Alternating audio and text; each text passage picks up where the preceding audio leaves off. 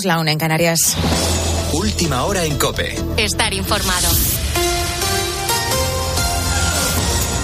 Las primeras investigaciones apuntan a que los sobres con pólvora y metralla enviados a distintos puntos de España en los últimos días podrían tener el mismo origen y autor. Según fuentes de la Audiencia Nacional, procederían de Valladolid. Hablamos de los paquetes mandados a Pedro Sánchez, Moncloa, las embajadas de Ucrania y Estados Unidos, además de una empresa de material de guerra de Zaragoza y a la base de Torrejón de Ardoz, en Madrid. La Policía Nacional, eso sí, continúa investigando los hechos.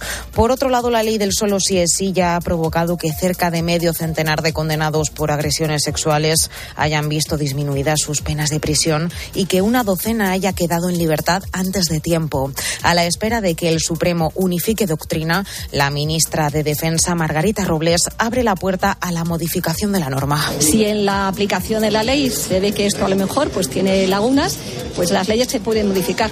Yo a lo largo de toda mi carrera como jurista he visto modificaciones de leyes.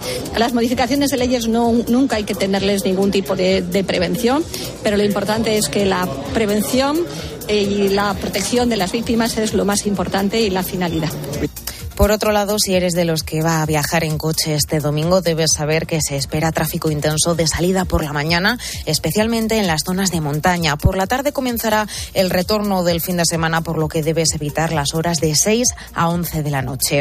En un contexto en el que se esperan más de 13 millones y medio de desplazamientos por carretera, la gasolina se paga a 1,69 euros de media y el gasóleo a 1,76. Por su parte, las perspectivas de ocupación en los alojamientos son bastante buenas. Encontramos más de un 70% en Madrid o un 80% en Barcelona, aunque hay un fenómeno que se repite, esperar a las reservas de última hora. En eso confía Ana, que es responsable de un hotel en Cádiz. En estos últimos años es lo que mayoritariamente tenemos, eh, muchas reservas de, de, última hora. Pero de ocupación andamos muy bien, más del 50%, es un hotel chiquitito de 23 habitaciones, entonces pues estamos bastante altos. Y en Granada, la Guardia Civil ha encontrado un tercer cadáver junto a los del matrimonio muerto a tiros en la localidad de Orce. El cuerpo pertenece al hermano del hombre, la pareja que llevaba desaparecida desde el pasado miércoles. Más detalles, Ana Oreiro. La Guardia Civil halla los cuerpos sin vida de estas dos personas con impactos de bala en una finca en Orce, en la provincia de Granada. Junto a ello ha aparecido también un tercer cadáver, hermano del fallecido, también con un disparo. Los cadáveres de este matrimonio de 60 años y el hermano de él han sido localizados en un cortijo ubicado en el paraje conocido como Los Arcos, propiedad de la familia que había denunciado la desaparición del matrimonio. Las diligencias para aclarar estas dos muertes han permitido localizar el tercer cadáver y encontrar también un arma de fuego. La investigación continúa abierta y con la aparición del tercer cuerpo se descarta que sea un caso de violencia de género. Con la fuerza de ABC. Cope, estar informado. Y además Argentina es la segunda selección clasificada para cuartos de final del Mundial, Guillermo Díaz. Y se enfrentará a la selección de Países Bajos el próximo viernes en los cuartos de final del Mundial de Qatar tras vencer 2 a 1 a la selección de Australia con goles de Leo Messi y Julián Álvarez. Así valoró la victoria el capitán de la selección argentina tras terminar su partido número 1000 como profesional. Era un partido difícil, un día difícil, tuvimos muy, poco tiempo de descanso, estábamos cansados, no llegamos a recuperar bien, hoy fue un partido muy, muy físico también. Y bueno, feliz, feliz por, por esta victoria y por dar un pasito más. Hoy continúan los octavos de final con Francia, Polonia e Inglaterra-Senegal, partidos que podrás escuchar en tiempo de juego de la cadena COPE a partir de las 3 de la tarde. En Liga Endesa, Barcelona perdió anoche contra el Obradoiro y sigue cuarto. Mientras tanto, el Real Madrid ya prepara su partido de hoy a las 4 de la tarde contra el Valencia Basket. Ahora sigues en la noche de COPE con el Grupo Risa. Cope, estar informado.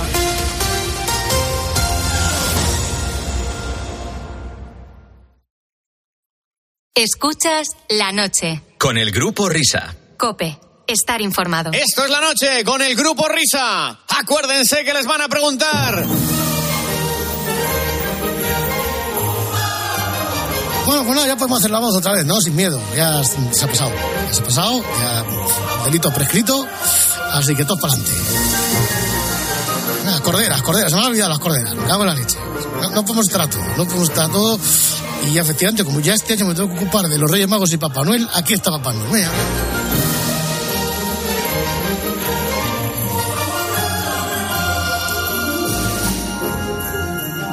Papá Noel, que es lo único que celebras tú, ¿no? Alcalá, tu Papá Noel y ya se acabó. Pero yo no lo llamo Papá Noel, lo llamo Santa, Santa Claus. Santa Claus, que es más americano. Sí, más Claro, americano, claro. más. Sí, sí, sí, sí. Bueno, tenéis que ver cómo tengo la casa, ¿eh? Llega de Santa Claus, justo a la entrada, tengo un Santa Claus justo enfrente de un espejo. Eh, tengo un, pues una, una chimenea postiza puesta en el salón porque. María Carey. Eh, sí, bueno, María Carey la tengo en el hilo, musical de, de- de la casa sonando a todo trapo. El I watch for Christmas. Y sí, y, bueno, y ya pues pensando en los regalos que me voy a hacer. en Facilísimo. Vamos, te vas a la tienda Apple, envuelves la tienda Apple y te la regalas a ti mismo. y te la llevas para casa, claro. y te la llevas para casa como que sea la compra. ¿Hay, hay turrón de Armani? Sí, sí, Sí, sí, sí. Eh, me he comprado siete tablas de turrones de, de Armani y otras siete de turrón duro de Calvin Klein. Es el, es el Calvin Klein. Bueno, pues nada, vamos a hacer esto de la que hacéis de echar para atrás. La sección que se llama Vosotros que sois jóvenes. Entonces ahora empieza la batalla de los planetas, que esta me la sé. Bueno, porque esta, esta le gustaba a Manolo Lama cuando yo entré en la serie. La batalla de los planetas. Bueno, pues ahora me va a preguntar Fernando de qué vamos a hablar esta semana, seguramente. Sí, Estoy esperando. Más bien, más bien, más, Más bien, bien, más sí. bien. Hora vintage. Hoy, ¿qué vamos a hacer? Bueno, pues voy a poneros una sintonía, a ver si os suena.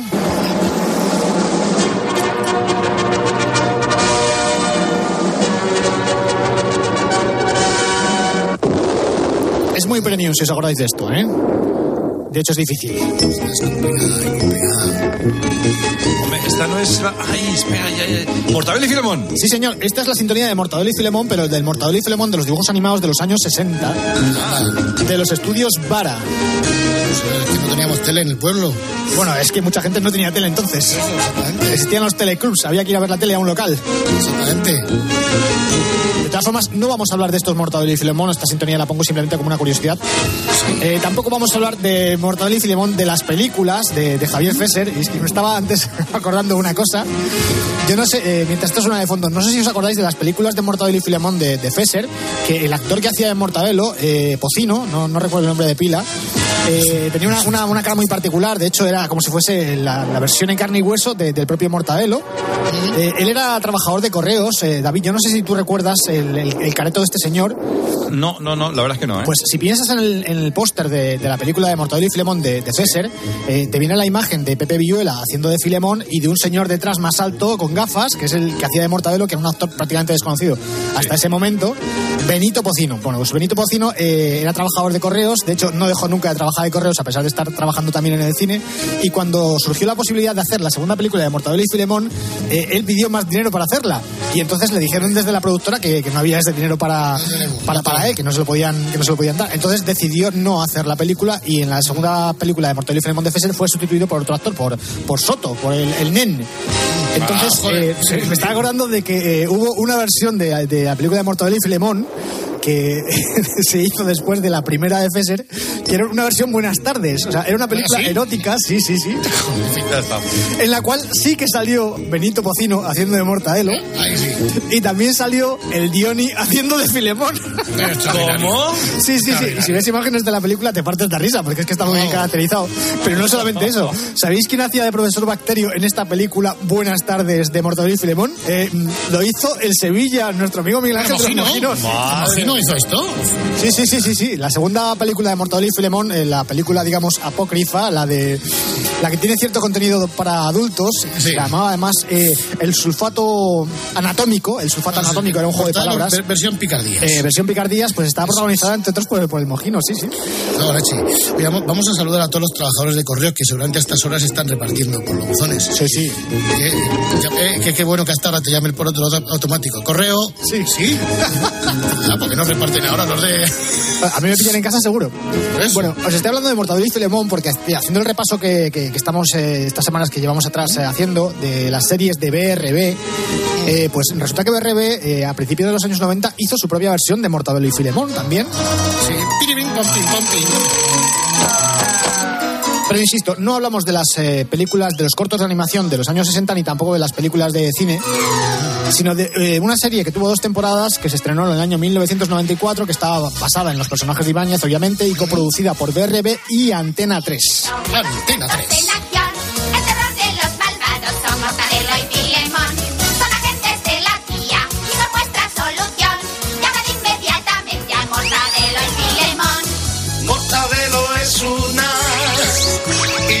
veces cambia de disfraz. Y la secta va tras él, que sale disparando a más de 100.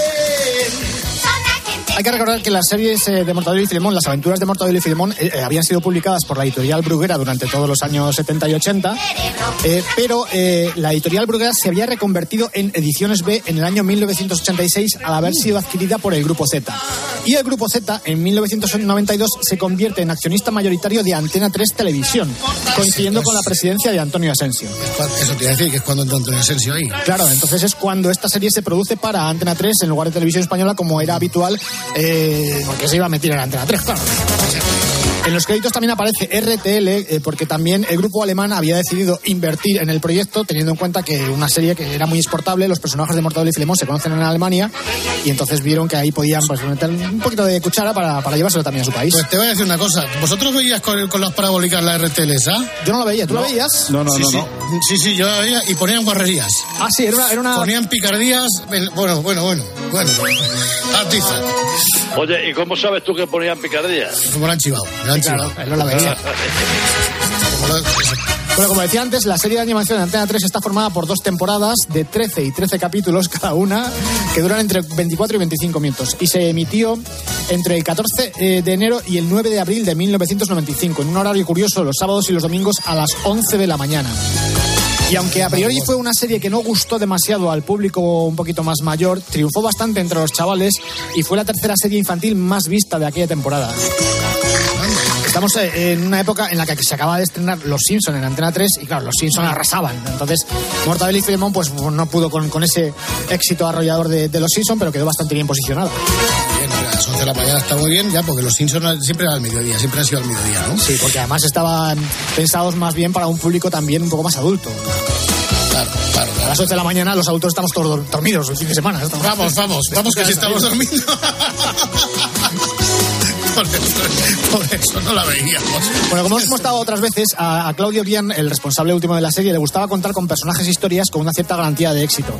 Y la verdad es que los personajes de Ibáñez habían salido de España y eso les daba la seguridad de que se podría rentabilizar la serie, eh, como habían hecho con, con series anteriores, vendiéndola a televisiones de otros países, donde también se habían traducido las historias de, de- de Ibáñez. Eh, los TVOs se llegaron a traducir en su momento al alemán, al inglés, al griego, al turco, al portugués, al italiano y al francés, y además de haber sido editados en español en toda la Latinoamérica. Entonces, eh, Claudio, en esta ocasión, y como ya habían trabajado con ellos, para hacer eh, la parte de los dibujos, toda la preproducción se hacía aquí en España, pero la parte de los dibujos se la encargaron a los mismos responsables que habían sido de la serie David el Nomo, que eran estos señores de Wang Films Productions. En Japón, ¿no? Eh, sí, eran japoneses, no, eran, eran eh, taiwaneses, Chinos. me parece Ah, taiwaneses. Taiwaneses, sí. Eh, lo que pasa es que, claro, nosotros, para nosotros todos estos son chinos, lo siento mucho, pero todo lo que venga de Oriente, en general, ¿Cómo, son- cómo, cómo es eso de que dice Gregorio Parra de los chinos? Coges una lata de Coca-Cola, la tiras al suelo y el, el sonido que salga, ese es el nombre en chino. ¿no? Ese es el nombre que le ponen en el bautizo. somos unos, somos unos inconscientes intelectuales, pues tendemos a generalizar. Entonces todo lo que viene de Oriente nos parece chino, sea japonés, sea Exacto. coreano, taiwanés o, o chino también. Bueno, pues eh, Claudio eh, tuvo a bien contar con el propio Ibáñez a la hora de elegir y supervisar el material. ¿Por qué digo elegir? Porque eh, al contrario que en las producciones anteriores que se habían hecho de Mortadelo y Filemón, en esta ocasión lo que se hizo fue coger historias que ya habían sido publicadas, se llevaron a los dibujos animados. O sea, no se escribieron guiones nuevos, sino que se tomaron historias que ya estaban realizadas. Guión adaptado, guion adaptado que se llama esto. Además, Ibáñez también es el responsable de supervisar el propio guion y el arte conceptual. Y por otro lado, pues también se garantizaba de esta forma, Claudio, pues que los fans de la serie tuviesen una especie de garantía a la que aferrarse a la hora de, de decir, ah, pues esto tiene, tiene sello Ibáñez, pues es una cosa como de, de calidad. La serie costó en aquel momento 650 millones de pesetas, ¿eh? O sea, Qué barbaridad. es, una, es un pastizal. Eh, aproximadamente, haciendo las cuentas, salen como unos 25 millones de pesetas por, por episodio. A millón por minuto casi. A millón por minuto, sí, porque cada capítulo aproximadamente eran unos 24, 25 minutos y 25 millones por capítulo, pues ya está. Perfecto, primitivo, parece que has hecho tú la operación para averiguar el precio. ¡Precio justo! Ahora, como estaba diciendo, eh, teniendo en cuenta que el material ya estaba escrito previamente, eh, no resulta especialmente sencillo filtrar todo lo que había publicado de Mortadelo y Filemón para elegir el- aquello que iba a ser pasado a, a televisión. Hay, hay muchas razones, eh, si lo pensáis es bastante lógico. O sea, tenían que ser unas historias entendibles para el público infantil. O sea, esto suponía descartar historias que tuviesen una carga política importante, que había muchas, muchas aventuras de Mortadelo y Filemón que estaban basados en, en- en hechos políticos, y también había que descartar aquellas que pudieran eh, dar lugar a segundas interpretaciones desde el punto de vista social. O sea, en un momento determinado, Ibáñez a veces se metía con la gente de Calcuta y eso no se podía utilizar para, no. para hacer los dibujos. Aparte, tenían que ser también historias atemporales, que no estuviesen enclavadas en determinados acontecimientos. Ibáñez eh, hacía historias a lo mejor sobre las Olimpiadas, sobre los mundiales de fútbol, sobre, yo qué sé, la perestroika, y aparte, seguramente muchas de ellas tampoco serían entendidas en el mercado internacional. O sea, mm, hay que hacer un- una criba importante. Tampoco podían ser historias locales, porque hay algunas aventuras de Mortadelo y Filemón que están basadas en los toros. Pero claro, los toros fuera de España no están tan bien vistos como para poder eh, Como que pasar- no, como que no. Herrera, a ver, tú en Qatar, ¿qué es lo primero que has visto al llegar ahí? Eh, No, hombre, yo he visto, eh, nada más llegar al aeropuerto, un cartel enorme de 10 metros de ancho por 20 de alto de José Tomás toreando en la maestranza de Sevilla. De Sevilla, en Qatar. En Qatar, en Qatar. En una réplica que tienen allí No veas tú la cantidad de plazas de todos los portátiles que hay en Qatar, en Sí, ¿no? Qatar para la feria de, de Alquelaifi, cuando, cuando va para ahí. Bueno, pues otras cosas que también había que filtrar en las aventuras de Mortadelo y Filemón antes de ser llevadas a la pequeña pantalla era la violencia. A ver, entiéndase por violencia que nosotros estamos acostumbrados a ver en los cómics muchos cacharrazos bastante gordos de gente que se tira de los edificios o de mm, caídas imposibles, explosiones y claro, todo esto dirigido a un público infantil, pues había que tratarla con una cierta delicadeza. De hecho, eh, hay algún episodio en el cual algún personaje secundario sale en un féretro porque se la acaban de cepillar. Me encanta. Y claro, eso no se puede trasladar tan alegremente a, a la pantalla para que lo vean los, los, los críos. Esto me recuerda un poco a lo que pasaba con el equipo A, que en el equipo A salían los coches volando, había explosiones, había tiros, pero siempre había un plano al final en el cual se veía que la gente que estaba en el coche salía a salvo, arrastrándose, pero te dabas cuenta de que nadie había perecido en, en el accidente y que estaba todo el mundo más o menos bien. Luego también había que limitar los estereotipos. Fíjate tú, eh, o sea, el trabajo ingente que supone eh, valorar las historias de Mortadelo y Filemón a la hora de llevarlas a, a un público más, más infantil. Esto es un trabajo de costura. eh, ¿A qué me refiero con los, con los estereotipos? O sea, en aquella época tampoco estábamos muy concienciados con este tema, pero por ejemplo, la gordura de Ofelia, de la secretaria, Bueno, pues hay que tocarla de una forma muy delicada. O sea, todo lo contrario que pasaba en los cómics, que en los cómics no había ningún reparo en, en decir que la señora esta era, era gorda y, meterse con ella por, por temas de. de fíjate si lo, pones, si lo pones ahora. No, no, es que de hecho hay un momento también en los, en los cómics en el que eh, Filemón casi se pega un tiro en el ojo porque estaban echando un pulso Mortadelo y él para ver a, a cuál de los dos le tocaba eh, sacar a Ofelia. No sé si sacarla de fiesta o algo por el estilo. Entonces eh, perdió eh, Filemón y Filemón se quería pegar el tiro en el ojo precisamente porque le tocaba a él sacarla. O sea, el, el tipo de Vaya, cosas que... Qué. Esto, que, esto, Irene, Irene era muy pequeña. Pero fíjate que estamos hablando del- de, mediados de los años 90 y estas cosas ya entonces teníamos que tener un poquito, un poquito controladas porque si no se, se lleva el tema de las manos. Luego también había mucho humor escatológico que no se podía sacar. O sea, ¿os acordáis vosotros de las ñordas de Ibáñez con la mosquita dando vueltas? ¡Qué maravilla! Claro, pues ese, ese tipo de cosas no se podían sacar, tampoco se podían sacar referencias a, a minorías étnicas y culturales, o sea, no se podía decir, por ejemplo, hordas judeomasónicas, porque claro, seguramente habría algún judeomasón que se lo tomase mal. O sea, realmente blanquear las historias eh, tiene su lado bueno, porque de esta forma acercas a los personajes al, al público más infantil, pero al mismo tiempo estás echando para atrás a los fans. Es decir, o sea, todas estas personas que, que de nuestra edad que veíamos la serie, veíamos que era una serie muy descafeinada. Porque no, no. Claro, a pesar de ser- le han quitado mucho, le han quitado el humor negro, le han quitado mucho sar- sarcasmo, le han quitado cosas de actualidad. En definitiva, mu- mucho trabajo de corte y confección. ¿no? Sí, te, te queda un producto muchísimo más blandito que lo que eran los cómics. Entonces, los, los auténticos eh, hooligans de, de Mortadelo y Filemón, pues cuando vieron aquello en televisión, pues como que les decepcionó un poco. Y sin embargo, pues esto les, les valió también para que los, los niños fuesen consumidores de, de los dibujos animados sin problema de algunos padres que podían decir, oye, esto está un poquito pasado de vuelta, ¿no? Pero bueno. Eh, lo que sí que se fue más fiel eh, a la hora de trasladar a la pantalla era la composición de los dibujos. Es decir, hay viñetas en los cómics que son tal cual clavadas a las que se trasladaron en televisión. Lo que pasa es que, eh, si bien la animación se tenía que limitar a rellenar el movimiento que había entre viñeta y viñeta, esto solamente lo consiguieron a, medias.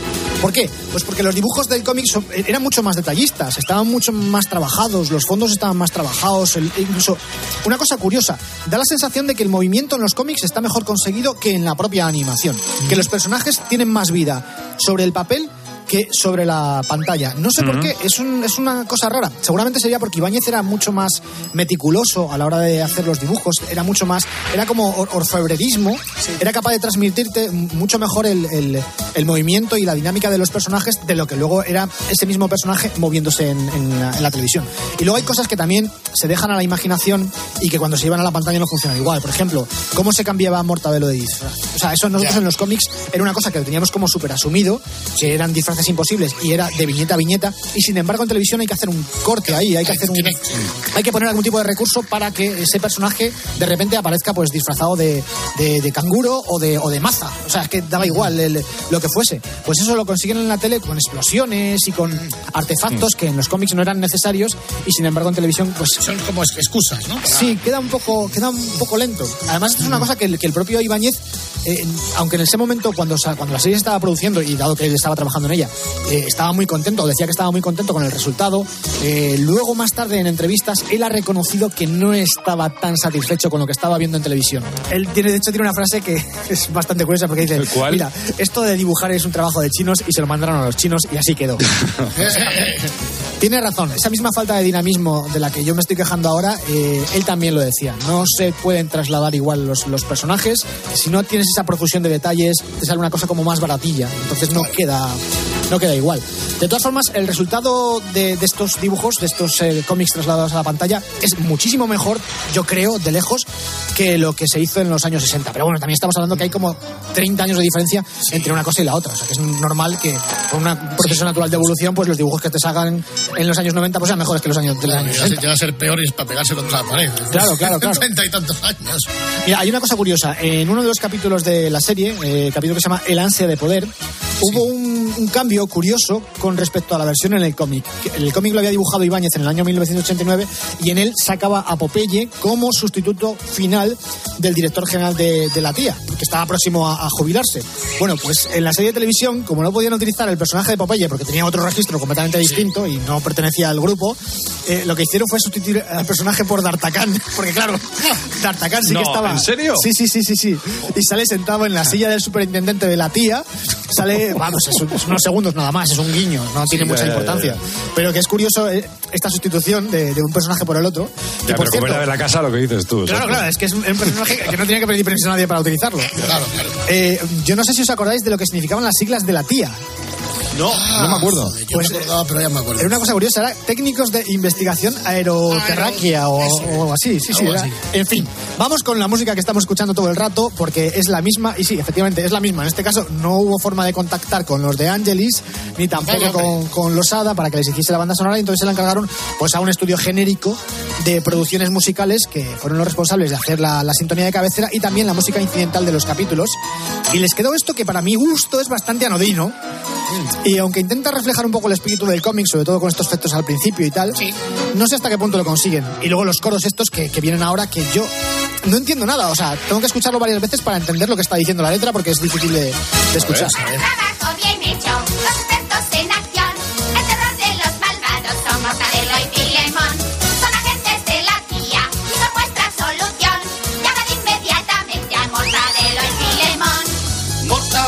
Yo no sé, pero me parece que los coros de mocedades de Willy Fox se entendían mejor, ¿eh? Sí, sí, sí. Te tienes que fijar mucho y, y nosotros porque damos auriculares, pero tú estás delante de la tele y cuesta. O sea, es, no sé, yo creo que así, así creció Rosalía. Destruyen cualquier plan. Viendo cosas de estas. A ver si os suena la voz solista que canta luego. Lo hemos escuchado muchas veces en otras sintonías. Siempre juntos por el mundo van. Aquí están Mortadelo y Filemón. ¿Te suena Luchando seguro? contra el mal. Luchando contra el mar. Bueno, El que canta es Jordi Vila, que es la voz ¡Hombre! de Bola de Dragón. Y hablando de voces, bueno, pues eh, a ver, el superintendente es la única voz que yo he reconocido cuando estaba viendo algunos capítulos de, de esto, es Miguel Ángel Jenner. O sea, ese es inconfundible. Es que además eh, no estás viendo la televisión en ese momento y dices tú, es que está hablando aquí Está Samuel L. Jackson. Samuel L. Jackson y luego levantas la vista y en realidad es el superintendente de la tía. Y hombre, Jordi Vila, pues sí, hombre, déjame saludar a, a toda la familia, que es los Vilas People. Sí, Y a su hermano Guillermo, gran jugador de tenis. Exactamente. Bueno, la voz del profesor Bacterio, que tiene voz de científico del telón de acero emigrado a Estados Unidos, es una, una especie de acento alemán, es Emilio Freixas. Pero luego, curiosamente, los actores de doblaje que pusieron voz a Mortadelo y Filemón no tienen unas fichas de doblaje especialmente extensas. O sea, de hecho, la voz de Filemón solamente ha trabajado en tres series, incluida esta. Es muy curioso, ¿eh? Y luego, eh, de los eh, capítulos sueltos que he estado viendo, he podido identificar a Rafael Calvo, que es la voz habitual de Jack Black, haciendo de algunos eh, personajes secundarios. Y luego, y esto es una cosa que seguramente coincidiréis conmigo, eh, a mí ver estos dibujos animados con las voces que sean de doblaje me cuesta muchísimo. ¿Por qué? Mucho, porque ya las Sí. tienes tú en tu mente de tanto leer los cómics. O sea, es que- Exactamente. Sí, sí, sí. Exacto. O sea, esto es lo que me pasa a mí cuando veo estos dibujos animados, que yo tengo la voz de Mortadelo y de Filemón en mi cabeza, de haber estado leyendo los cómics toda la vida, y de repente cuando te ponen en la televisión unas voces distintas, que es, es obvio, es que no son las voces que estaban- con las que tú escuchabas a los personajes. Ya no en los, eh, en los dibujos animados. Es que pasa incluso en un libro. Pues en un libro te imaginas las voces.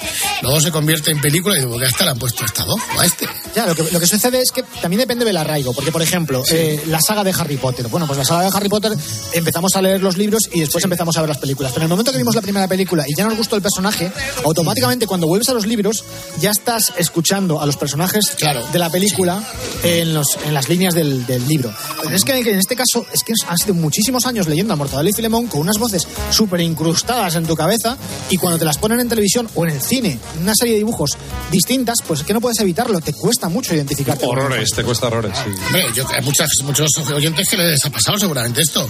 Que a nosotros nos leían el libro y cuando pusieron la radio dicen, ¿qué voces tienen estos?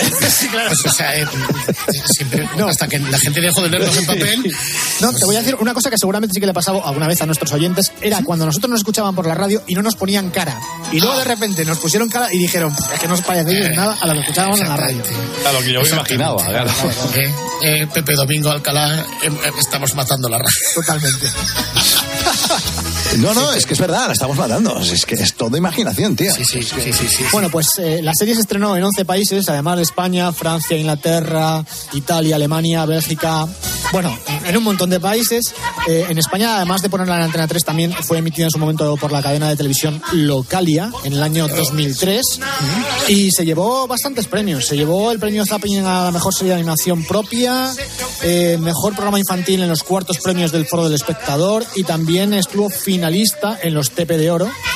Eh, pero bueno, es una serie que hoy en día no sé si no sé hasta qué punto eh, ha sobrevivido bien el paso del tiempo. Creo que los, creo que los cómics están mejor. Quiero decir, si tú coges cualquier cómic de, de Ibáñez, hoy en día eh, está mucho más vigente que, que los dibujos animados. Porque los dibujos animados, aún así, dentro de la neutralidad con la que intentaron hacerlos, se han quedado un poco ya descolgados.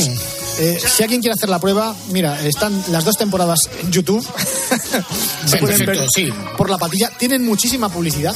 O sea, ojo, a lo mejor son en 25 minutos tienes a lo mejor tres cortes publicitarios. Y si alguien las quiere ver sin pausas y sin publicidad, pues las tiene también disponibles en la plataforma Filmin. Pero curiosamente, en Filmin solo está la primera temporada. No sé por qué. Solamente están los primeros 13 capítulos. Eso sí, si alguien consigue el DVD, no es fácil de conseguir. Se puso eh, a la venta en el año 2006 en seis discos. Eh, y creo que también hay un recopilatorio del año 2014 donde está toda, toda la serie en una sola caja. Pero no son fáciles de localizar, o por lo menos yo he tardado en, en encontrarlos. Alcalá, si tú lo quieres buscar, naturalmente pagando el DVD que más caro sea, ¿no? El- Por supuesto, por igual, ¿no? supuesto. Eh, el, el más caro, bueno, eso de que te metas en YouTube y lo puedas ver, filming y tal. No, Y- no, no, y no. con publicidad, eso es muy cutre. No, no, no, hay que comerlo sin publicidad, eh, que te manden ahí a casita todo bien empaquetadito, eh, sin estrenar, solamente lo estrenas tú, nada de segunda mano, Nada de nada de Wallapop, Wallapop, ni, ni historias de estas. Ni mil anuncios ni nada. Cero, cero. Eh, Cuando empiecen las rebajas, vamos a hacer un día las gangas de Alcalá. Vamos a decir cosas, todo lo más caro que haya en el mundo. O sea,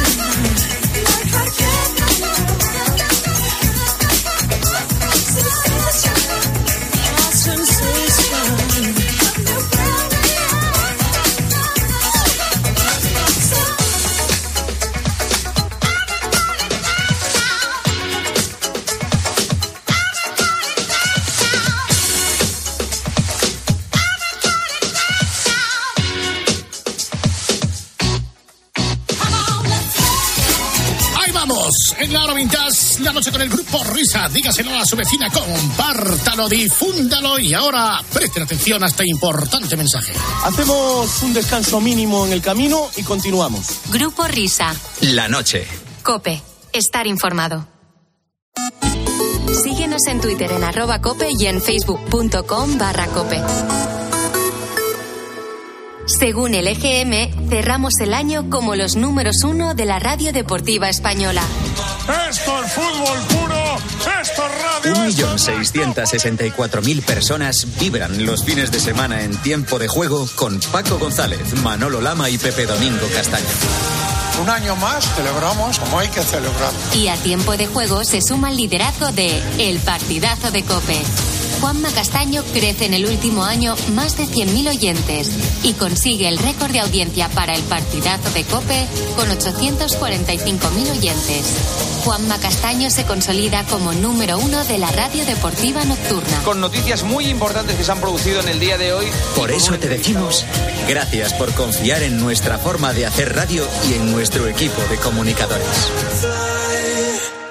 ¿Tienes más ganas de mundial? En Low Play tenemos las mejores slots de fútbol y casino en vivo. Te esperan más de 2.000 juegos. Regístrate en lpcasino.es y márcale un gol a la suerte. Rápido, seguro y fiable. Dale al play con lpcasino.es. Solo para mayores de 18 años. Juega con responsabilidad. Escuchas la noche. Con el grupo Risa. Cope. Estar informado. Esto es la noche con el grupo Risa. Acuérdense que les van a preguntar.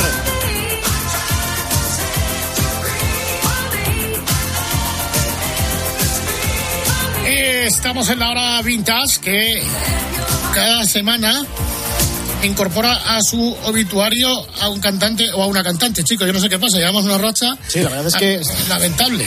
Es bastante triste. El... ¿Cuándo fue? Porque yo me enteré el domingo pasado a, a mediodía, o sea, cuando me desperté, de que había fallecido Irene Cara, no sé qué día sucedió el tema que la encontraron en su casa. Eh, yo creo que el 24 o el 25, o sea, o el viernes, viernes sábado, o sábado. Yo también me enteré el domingo, ¿eh? Estamos informados. Cope Yo enteré el viernes porque se lo escuché a alguien en alguna radio, en alguna cosa. Pues nada, ahí está Irene Cara a los 63 años. eh, nos ha dejado. No fue muy pródiga en éxitos, pero naturalmente estáis escuchando este On Mayón, que cantaba también Nica Costra. Bueno, de hecho, esta canción la cantaba y la tocaba ella también al piano. Como pudimos verla en la película Fama, que salía ella tocándola. Además es muy curioso porque, a ver, el pianista de Fama era Bruno Martelli, no era ella. Y de repente te das cuenta de que el tema que más eh, importancia tiene en la película no está tocado por el pobre Bruno, que luego protagonizó la serie, sino por la propia Irene Cara.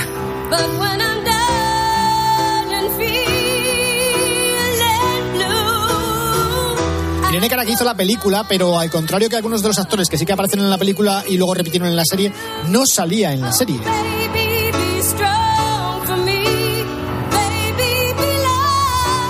Pero sí que cantaba la canción de cabecera. Bueno, he dicho canción de cabecera de la serie porque se utilizó para la serie, pero esta es la banda sonora de la película, claro.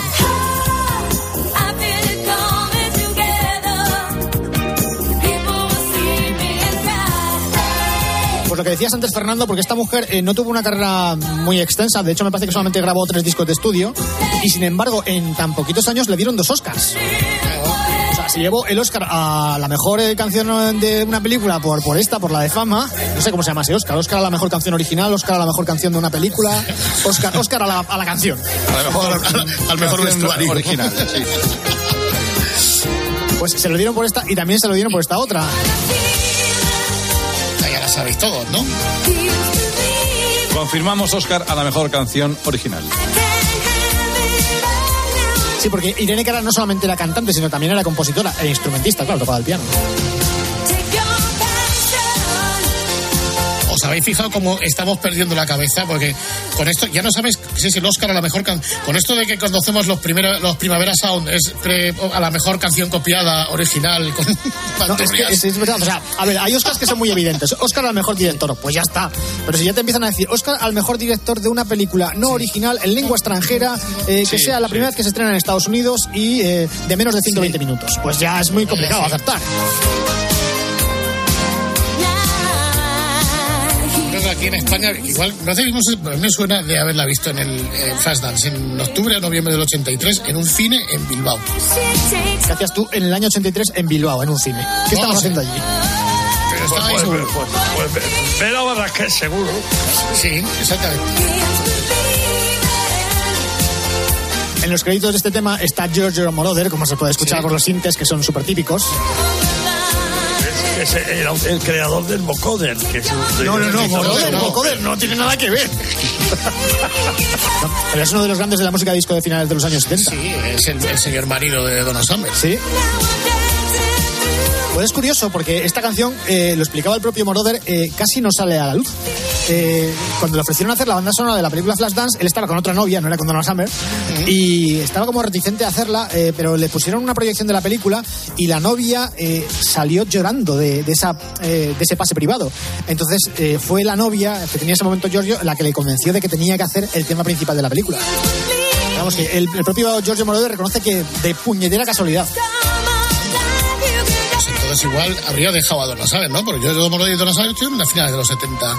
Bueno, igual se hace como se hacen las parejas, ahora vamos a darnos un descanso, ¿no? Yo no sé, no sé, pero vamos. Estas cosas Desde luego, hacen dijo el nombre de la novia que tenía entonces y no era Donna Summer. Y no era Donna.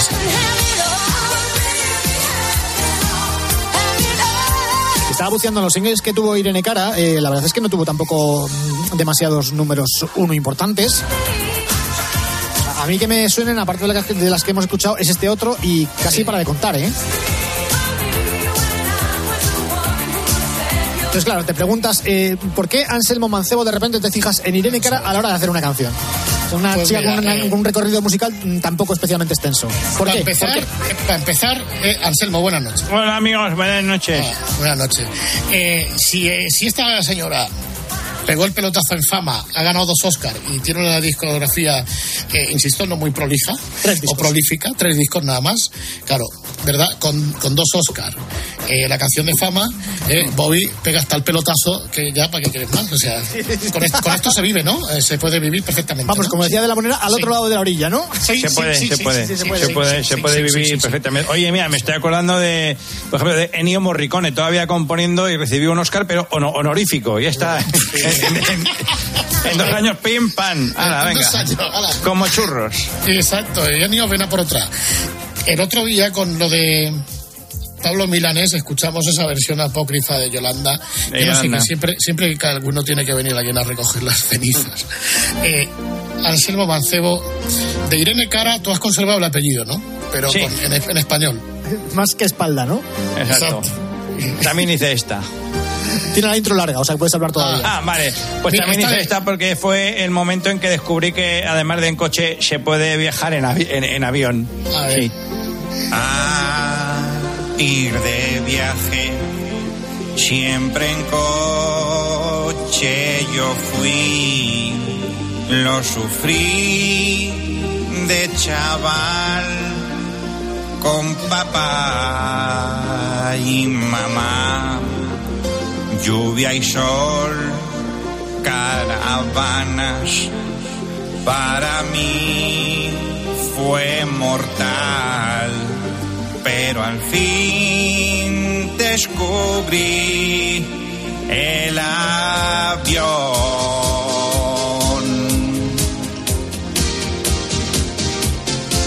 Llegar al mostrador, facturar, ir al finger y pillar el asiento 3A. Voy en business, que alucine. Azafata, ponga otra Coca-Cola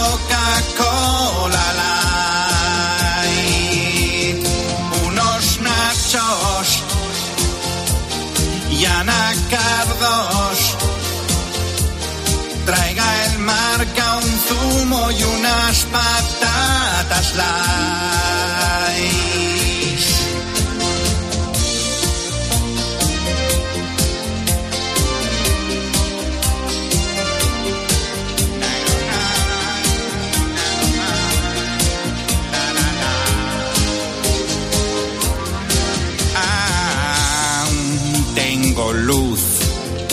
Mil canales y vídeos.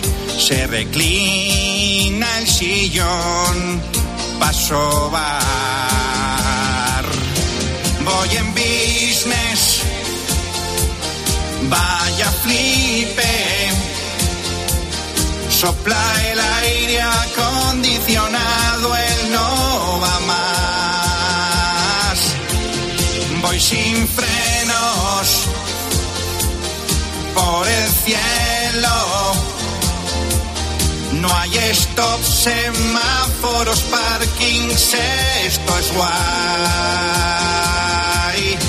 Voy en business.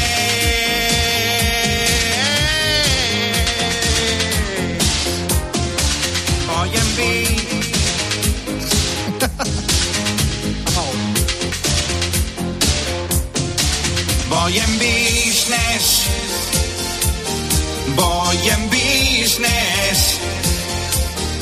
Azafata, ponga otra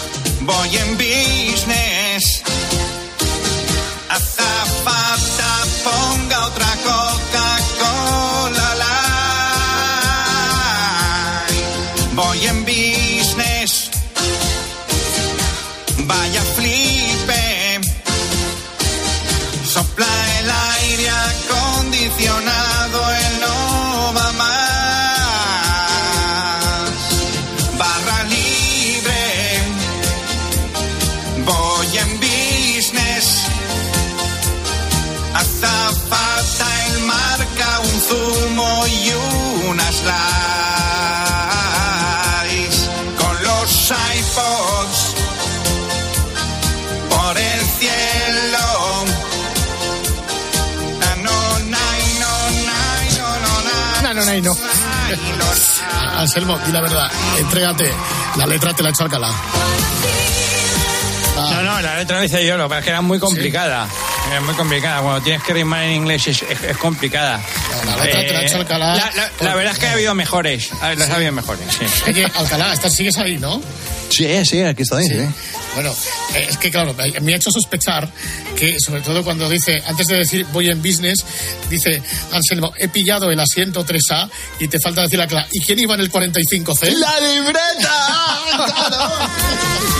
la libreta. Bueno, Anselmo, eh, gracias por este homenaje póstumo a Irene Rinker. Gracias, Anselmo, gracias. Nada, un abrazo a todos. Venga. Un saludo. Hasta luego.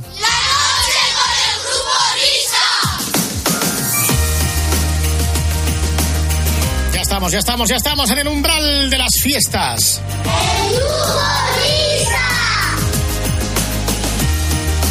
Y antes, durante y después de las fiestas, siempre se pone hasta la bola el mesón chistu. Y del mesón chistu, a quien recordamos siempre es a nuestro metre de leyenda, que es el gran Leoncio. ¡Hola, Leoncio! Buenas noches, amigos. Buenas noches, el metre de leyenda. ¿Qué tal estás? Sí, señor. ¿Qué tal te va la vida, Leoncio? ¿Bien? Pues estamos, estamos muy bien, pues ahora mismo, como sabéis, retirado, pero siguiendo el Mundial, la actualidad, el Congreso de Diputados, pues un día muy especial el, el próximo martes, el Día de la Constitución, de todos los españoles. Soy un fenómeno. Estamos pensando, como estamos en la programación infantil, porque a todo esto, ¿Mortadelo y Filemón al chistu fueron alguna vez o no? Hombre, sí, claro. Sí, ¿no? Estuvieron, eh, no sé si, eh, estuvieron, eh, sí, sí, una vez estuvieron, sí, que está eh, Mortadelo con la nariz tan grande que tiene. No, es que Mortadelo fue disfrazado de cepa 21 y entonces no te diste cuenta de que era él. Eso me dijeron, por eso digo que, por eso está, eh, he respondido con dudas, porque Mortadelo con su frac así, ese traje tiene negro y tal, no, no el lo cobrador del jamás. frac, por cierto. Eh, no, no, no lo vimos nunca. Lo que pasa es que creo que efectivamente vino disfrazado de botella de, de cepa 21. Eso sí que es verdad, pero yo no lo vi nunca vestido tal cual. de así de, de personajes que se correspondan con la programación infantil. Hombre, yo recuerdo eh, el día que nos contaste el de Mazinger Z. El de Heidi. El chisto. El de Heidi, Diana de V. También, sí. Diana de también, V. Dayana, Dayana de V Eso, también estuvo. No sé, hay muchos, muchos personajes. Pipi, Vamos a pipi, poner- cazas, cazas largas, Ay, vino una vez, pero no le, no le dejamos entrar porque vino hecho, una guarra. Con el caballo No, en la porque- ¿no? Claro, claro, no se puede entrar así, no se puede entrar así, claro. Exactamente. Pues de vez en cuando pues iremos sirviendo el menú infantil de Leoncio. Eh, y hoy de menú infantil, de todos aquellos que vinieron, ¿a quién quieres elegir? Pues mira, quiero elegir a Spiderman. A Spiderman. Eh, Spiderman. Spiderman vino una vez a comer a- al Chistu, bueno, aquello fue... buah, buah, buah, buah. Sí, Bueno, pero, pero vino, vino, vino, vino, vino. Vamos, vamos a recordar el día que nos contaste la visita de, Steve, de Spiderman al Mesón Chistu. En el Mesón Chistu. Es un fenómeno. Mira, ya, ya, ya, ya está, ahí está. Soy un fenómeno. ¿Cómo está Fenómeno. nuestro amigo y maestro Leoncio González Moina? Es un fenómeno. Buenas noches. Buenas noches, Soy Leoncio. Leoncio. ¿Qué tal tu, tu veraneo? ¿Eres muy de, eres de piscina? ¿Nos estás escuchando en tu, con tu Estoy, bañadorcito? estoy con tu... escuchando el programa muy atentamente como hago cada, cada eh, fin de semana. Y luego me, yo soy como calado un poco como Carlos Herrera, porque luego me escucho a mí mismo todos los días y cuando voy ya voy al, al club de jubilados, pues eh, cuando, cuando estoy jugando al golf, pues, pues con el teléfono digo, "Ay, mira, este soy yo que está en la radio. Nuestro amigo Leoncio, que un día recibió en el Mesón Chistu a... A Spiderman. A Spiderman. A Spiderman. Hoy voy a hablar, de Qué a ver bonita que eh, recibió. Lo mismo va.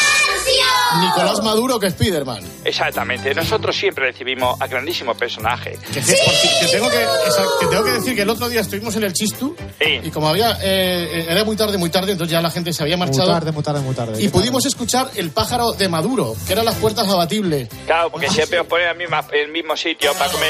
y, eh, Era verdad. ¿Y qué comisteis cuando fuiste ahí? ¿Qué, qué- qué habéis, qué habéis pedido? ¿Qué habéis pedido? Un poco de jamón, un poco, boni- un poco bonito y un poco de carne. Ah, qué bonito, muy bien, pero mira. ¿Y qué comía Spiderman? Pues bueno, Spiderman yo cuando eh, que yo pensaba que me iba ya cuando vi quién era, etcétera, etcétera, que bueno, que la forma que tuvo entrar al restaurante, pues me nos dejó a todos ti. Pues yo pensaba que iba a pedir pues como lo- los lagartos de V, que iba a pedir pues ratas, culebras, No, no, eh, no, araña, digo, una cosa rara porque O sea, yo no sabía. sí, pero gilipollas tampoco. Hombre, por favor. Claro, entonces, eh, bueno, de entrada llegó al restaurante caminando por el techo. Ah. Entonces dije, joder, pues así no hay quien, quien le viera un susto, así como un manchón pegado arriba. Digo, ¿esto qué? Y se mueve y todo, y así de grande y de, de todo. Bueno, vino a comer. Sí. Vino a comer Lo y le pusimos... el pelo. Pero, Y o sea, ¿y cómo hizo la reserva? Porque tú coges Claro. el teléfono de restaurante de Chistu. ¿Quién? Quería reservar una mesa. ¿A nombre de quién? De Spiderman. Y diga, Eso, venga, dices tú, venga. ah, venga, no. Pues sí, así, así fue. Como Así que, fue, que, sí. que, que coja la reserva. Pues no sé, pues que diga otra cosa, que diga... Hola, buenas tardes. Mi- soy, eh, soy Spiderman y bueno, pues, pues, mm, lo que pasa es que utilizo un nombre en clave ahora mismo que no tengo porque tendría que mirar las memorias. Eh, Sí, que- Peter Parker, Peter Parker. Peter Parker. Sí, ese Peter, ya decía yo que tenía nombre de pluma estilográfica. Sí, Sí, eso Peter es. Parker. Entonces, eh, ya, pues, ya apareció, apareció y tal, y bueno, pues eh, vino, vino con el traje de trabajo. Sí. Que claramente eh, eh, yo dije, este es del Atleti, porque es rojiblanco. Totalmente, sí, eso es cierto. Exacto. Y no, y- no se sentaba en la silla, estaba así como a cuatro patas encima de la silla y en cuclilla, como si fuese a, a sacar la lengua así, como para comer un- una lagartija o algo. Eh, ¿Entendéis? No, estaba con los pies y, la- y las manos posadas sobre, sobre el, el- el culo de la silla. O sea, como Así, si, como si fuese un, cuclilla. un menino. No, no, no pidió vino. No, No, no, me. Bueno, lo, eh, y lo, lo puso todo perdido de, de telaraña. Ya, eso sí. Claro, eso sí es lo que tiene. Eh, que no pedía las cosas ni nada, ni, ni, se, ni se acababa el agua. Es decir, en, en vez de decir ca- eh, cam- eh, camarero, un poquito de agua, lanzaba por la telaraña y robaba pues, el agua de la mesa al lado, con lo mismo con el pan, los clientes quejándose de que desaparecía el plato jamón de la mesa, la aceituna. El tío se puso morado, morado, perdido, eso sí, muy fino, comiendo con de la, de la equipación oficial del club, que de- le debía pa- patrocinar a la familia Gil o, o algo. Claro, al verlo, al rojo y blanco, el, mira, se- tiene un camarero que Antonio, que es del Atleti, se podría, se emocionaría. Eso es. Bueno, eh, Spiderman se puso como el ¿Tú tenaza. has visto, tú has visto el, el traje de Spider-Man como es? Hombre, pues lo vi de, de cuando vino ahí con, con Es una- rojo, y- es rojo y azul. es rojo y azul, rojo ¿Eso, y eso es azul. del Atleti? El pantalón de la Leti es azul, sí. Sí, sí, y rojo también. Y rojo y blanca la camiseta. Hombre, eh, tenía de todo menos el blanco, el, que el blanco en los ojos, pero que no se, podía, no se podía ver exactamente cómo estaba en el Spiderman. Bueno, total, que vino a comer y se puso como en tenaza y no pudo pagarlo. No puedo pagar. Pues no llevaba suelto en el traje. Entonces dije, dijo, Leoncio, eh, ¿me puedes traer la cuenta, por favor? Y digo, sí, ¿cómo no? Y fue una, una cuenta pues consistente porque se había comido de, de- de todo. Y digo, pues esta es la cuenta. Y fui yo, porque como era cliente nuevo ya famoso, dije a Soraya, ya le llevo yo la cuenta. Y, y me dijo, mira, Leoncio, no puedo pagar en primer lugar porque no me he traído la cartera, porque no tengo el bolsillo mi traje. Y es que además tenéis unos precios que es que me subo por las paredes. Ah, claro. Entonces, claro, entonces eh, dijo yo, pues mira, pues para que no, eh, para que pueda pues pa- pagarnos en otro, eh, haciendo otras cosas, pues puede trabajar con nosotros, pues, eh, mm, pues durante la noche para dar la cena del mismo día, pues la- Sí. tal. Trabajó con vosotros, ¿eh? Pero para Sí. servir mesas, para lavar platos. Eh, pues para todo.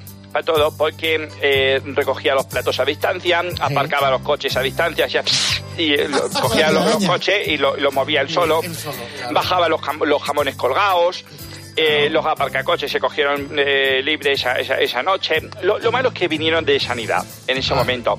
Y como, y como todo el restaurante pues, estaba lleno de telarañas, dijeron, eh, hay que llamar a, a- a una empresa de derratitación. Porque esto no está limpio y parecía más la- la- el restaurante de los Monsters que, Monster, de, de- o, que de, o de Drácula que no de, de- eh, un restaurante digno de, ¿Y cómo es el Monster? co- como que con el, el Leoncio. Total, que no se quitaba la máscara para comer. Cuando estaba comiendo no se quitaba la máscara porque decía algo de su identidad que quería mantenerla secreta y todo diciéndole, pero si hemos visto la peli, si sabemos quién 40 eres. Pues yo no, porque estoy todo el día trabajando y no sabía qué era, pero toda la camarera decía, si sabemos quién eres. y- Peter Parker. Peter Parker. Peter Parker, eh, eso es. Y estaba, y Peter Parker, como es un, un periodista, eh, un fotógrafo, pues estaba ahí Alfredo Relaño, y estuve hablando con él. ¿Quién estaba más que con, con Spiderman aquel día? Pues ahora mismo, no, ahora mismo no lo recuerdo, pues estaba Santiago Segurola, estaba, estaba Alfredo Relaño, estaba... Luján Argüelles también estaba. No, esa no. Esa no estaba, no, esa no la dejamos entrar. Eh, estaba... mm, eh, espera, ¿cómo está? está eso, ¿cómo, está? Eh, ¿Cómo se llama el... el eh, Víctor Rubido, estaba también, director del ABC, estaba Pa- Paco Maruenda, estaba todo... Y además Paco Maruenda se parecía mucho a Peter Parker porque se llevaban las mismas gafas. Exacto. Entonces, pues eh, eh, yo recuerdo que me dijo... ¿No "Mira, estaba Leo". Iniesta? Por supuesto, pero llegó más tarde. Ah. Llega a los postres. Iniesta. Entonces, de repente decía, mm, eh, un segundo que ahora vuelvo. Y salía disparado por, por, por una ventana abierta que había dentro del restaurante. Y cuando volvía, pues dejaba a la entrada pues un par de cacos amarrados con la, con la tela esa.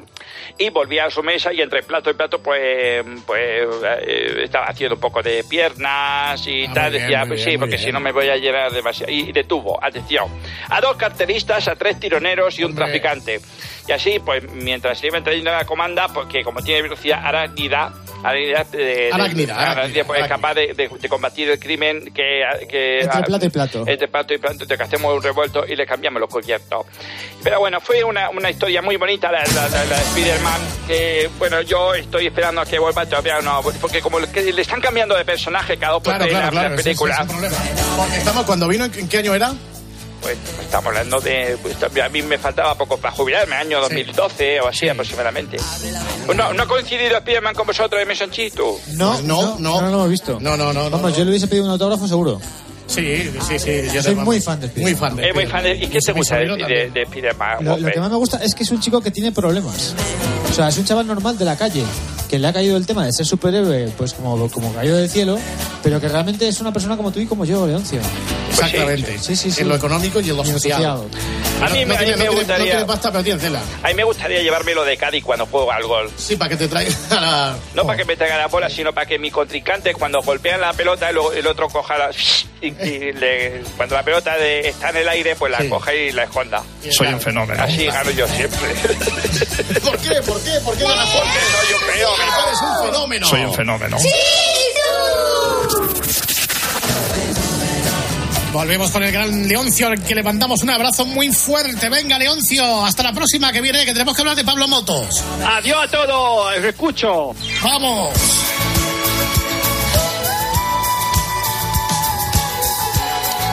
Ahora vienen las noticias de las tres, las de las dos en Canarias. La noche con el grupo Risa, sonido de denominación de origen.